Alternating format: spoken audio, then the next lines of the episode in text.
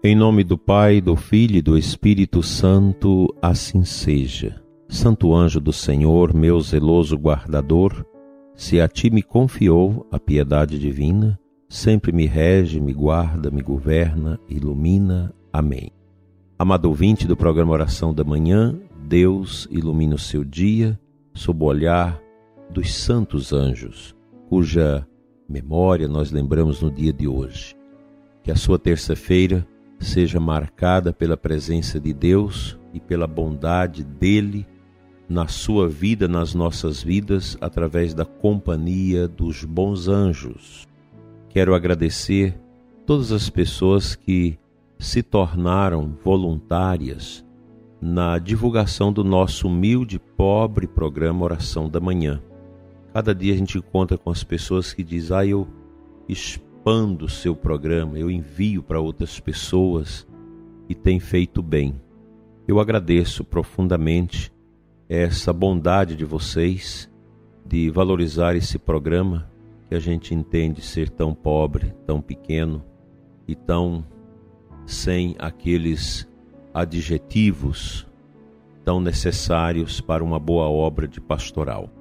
Mas fico feliz de podermos rezar juntos na humildade e na simplicidade todas as manhãs, através deste programa, seja veiculado pelas nossas mídias, seja através das nossas rádios, que são tantas que divulgam, que propagam esse programa para que as pessoas possam começar o dia orando. E nós queremos sempre nos colocar diante de Deus como sendo a nossa missão escutá-lo.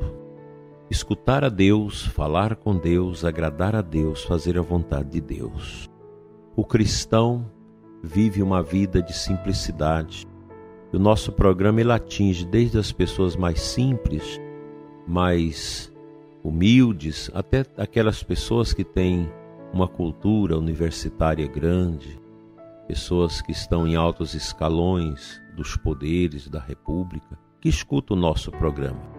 Eu fico lisonjeado por estas pessoas, inclusive do judiciário, nós temos desembargadores, juízes, nós temos também no Ministério Público muitos promotores de justiça, funcionários da justiça, operadores do direito, advogados que escutam o nosso programa, pessoas que precisam muito de oração, empresários, a pessoa mais humilde que está lá na sua chácara, nos nossos acampamentos e assentamentos do INCRA, que escuta o nosso programa os padeiros que levantam cedo para o trabalho de fazer o pão para alimentar o povo das cidades, que já baixa lá no YouTube meia-noite o nosso programa.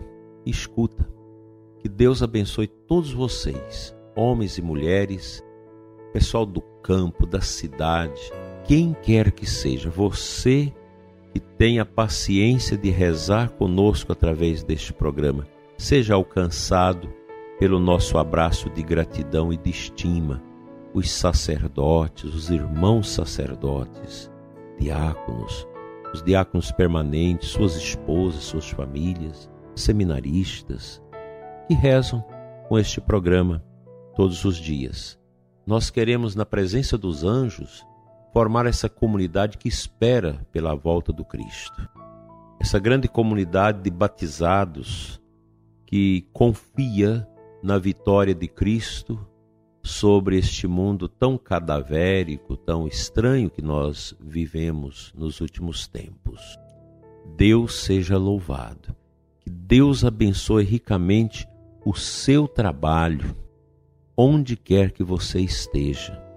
Que Deus abençoe e ilumine você que aprendeu a santificar a sua vida pelo seu trabalho, seja cuidando dos filhos, levando para a escola, corrigindo deveres, seja nas fábricas, nas indústrias, no serviço público, nas empresas, onde quer que você esteja, plantando a sua lavoura, pessoal do agronegócio, pessoal da agricultura familiar, onde você estiver, Deus te alcance com o amor dele nós estamos neste mundo de maneira passageira.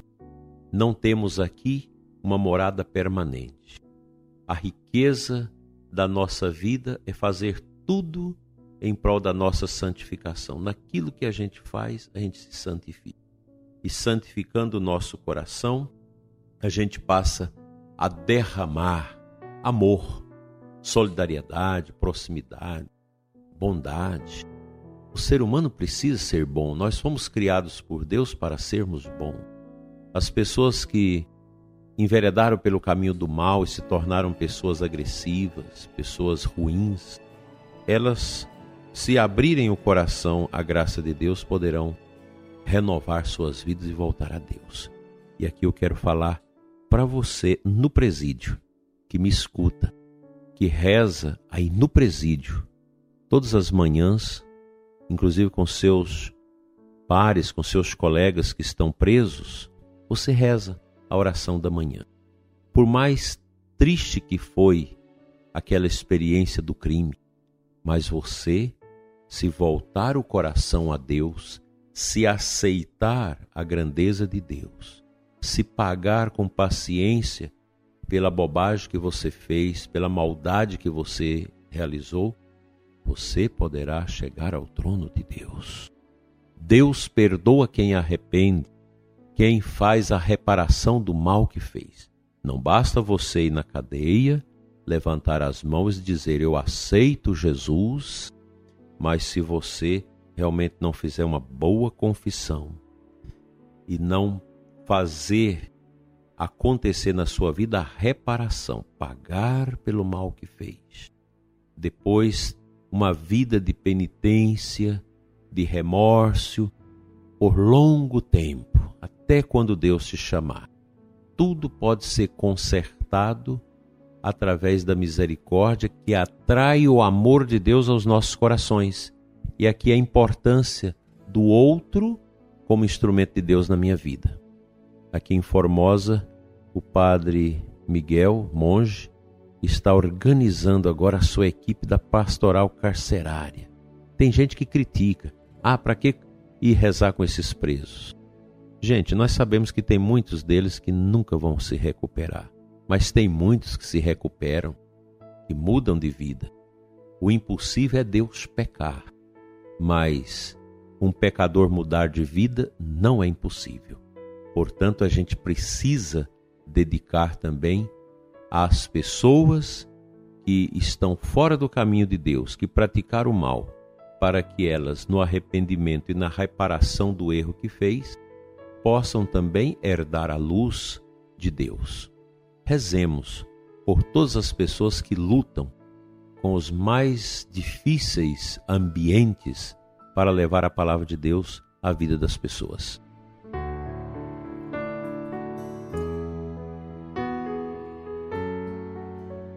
A aclamação ao Evangelho da missa desta terça-feira nos traz o versículo 10 do capítulo 2 do Apocalipse de São João.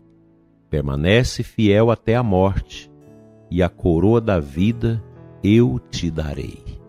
Isso é uma palavra de Jesus a João, prisioneiro na ilha de Pátimos, o evangelista e apóstolo, que recebeu as grandes mensagens de Deus.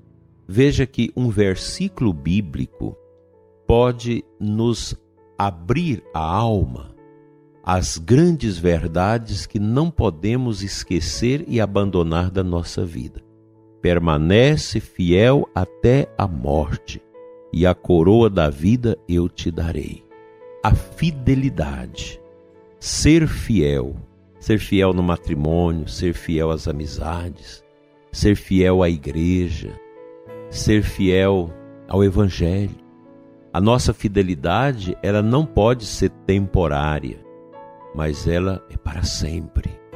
O Papa Francisco certa vez falava da questão da, dos compromissos provisórios dos cristãos. E é verdade. Muita gente faz compromisso com Deus, mas de forma provisória, não permanente. A nossa fé, ela deve nos dar esta alegria de viver a perseverança para sempre. a preparação nossa para a morte, ela está ligada a esta fidelidade a Cristo, ao ressuscitado. Fiel a Jesus, vou preparando-me para este momento derradeiro. E a gente se prepara para o momento derradeiro na perseverança na oração, na Santa Missa, na devolução do nosso dízimo consciente e amoroso, no amor ao pobre, no serviço da justiça. Nós não podemos nos calar diante das injustiças. Nesse exercício da vida cristã de honestidade, de fidelidade a Deus. Esse versículo diz muito para nós e ele termina com uma proposição de esperança enorme. No final da vida te darei a coroa. Cristo promete a coroa. Não é uma coroa como os reinos deste mundo viveu, mas é aquela congratulação eterna com Deus, na luz eterna, na face eterna de Deus para sempre. Isso não tem preço, é algo grandioso e profundo nas nossas vidas. Que o Senhor te ajude, prezado ouvinte, hoje e sempre, a questionar sobre a importância da sua fidelidade, inclusive nos trabalhos da igreja. Tem tantas pessoas que faz tanto nas pastorais, nos grupos, nos serviços da igreja, mas de repente esfria e deixa eu me lembro uma vez uma decepção tão grande que eu tive com um casal que era tão serviçal na igreja e de repente sumiram da igreja. Eu fui atrás depois e eles disseram: Olha, foi muito bom esse tempo que nós trabalhamos na igreja, mas nós agora precisamos de um tempo para nós. Nós queremos curtir um pouco a vida, aproveitar um pouco a vida porque já completamos 35 anos de casados e a gente quer viver agora esses 15 anos de preparação para os 50 anos de casado, vivendo para nós. E eu falo que eu fiquei muito triste, porque pouco tempo depois, este casal teve uma série de sofrimento na vida e ela ficou viúva. E ela que tirou o marido da igreja. Ela carregada de vaidades, de uma paixão louca pelo marido, de uma atração muito forte para as coisas do mundo, perdeu aquilo que era sua riqueza. Não é que Deus quis isso. A vida, a fatalidade da vida. Hoje ela está na igreja. Hoje ela está lá no apostolado da oração. Ela está vivendo a sua fé, porque ela entendeu pelo sofrimento. Então a gente precisa ir sempre a Deus pelo amor e não pela dor e sejamos fiéis até a morte para recebermos a coroa da vitória que Cristo nos oferece.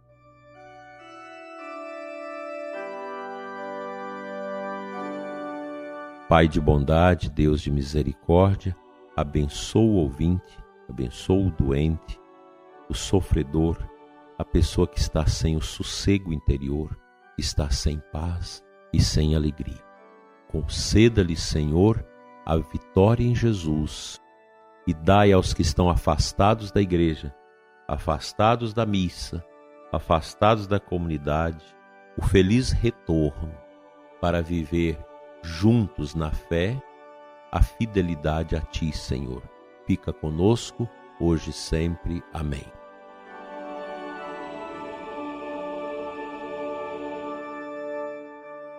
Pela intercessão dos santos anjos de Deus, venha sobre você, prezado ouvinte, sobre todas as suas atividades, sua família, a bênção de Deus Todo-Poderoso, Pai, Filho e Espírito Santo, assim seja.